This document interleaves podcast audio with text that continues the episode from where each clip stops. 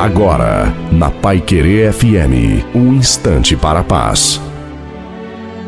Olá, ouvinte da Pai Querer FM, aqui fala o pastor Wilson Tinonim. Penso que Deus deixou nosso futuro em aberto, cabendo a cada um definir onde passar a eternidade. Como se diz, e eu concordo, na vida cada um decide.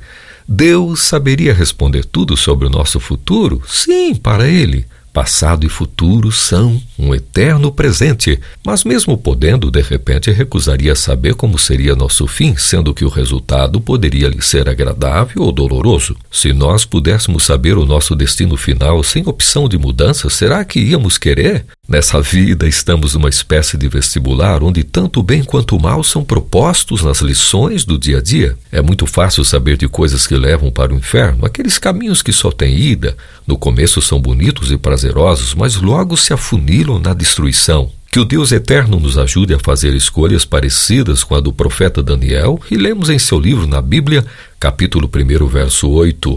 Resolveu Daniel firmemente não contaminar-se. Ei, a vida é uma questão de escolhas e por isso que não vai haver no céu e no inferno são inocentes. Então, o vestibular da vida só tem uma etapa e Cristo é a solução, a verdade, o único caminho pelo qual vamos a Deus. Que o Deus eterno continue abençoando você.